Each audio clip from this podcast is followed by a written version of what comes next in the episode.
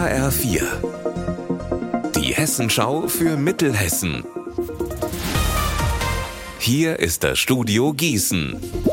Mit die Verrösler, die Ihnen einen wundervollen Start ins neue Jahr wünscht.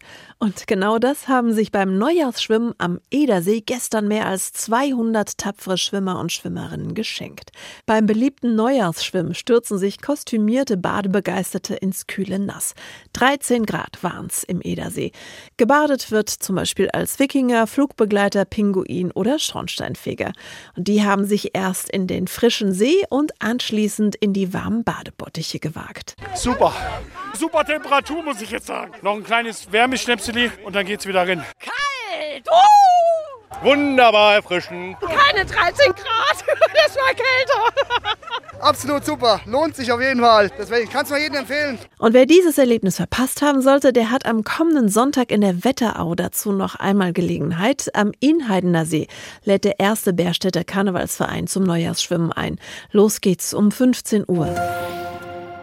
Die Kandidaten für die Bürgermeisterwahl in Nauheim stehen nun fest. Es sind zwei Frauen und drei Männer. Svenja Astheimer, Max Hochstetter, Roland Kappes, Rosalia Radosti und Thomas Welsand. Die Wahl ist am 26. Februar. Jetzt sucht die Gemeinde dringend Wahlhelfer. Bis zum kommenden Sonntag können sich Freiwillige bei Wahlleiter Alexander Ruland melden. Für die Wasserratten in Alsfeld startet dieses neue Jahr richtig gut und perfekt, weil heute endlich das Erlenbad wieder seine Pforten öffnet. Carsten Gohlke, worauf dürfen sich die Besucher denn nun wieder freuen? Na, zunächst erstmal auf Badevergnügen satt. Aber auch die Saunafreunde kommen nicht zu kurz.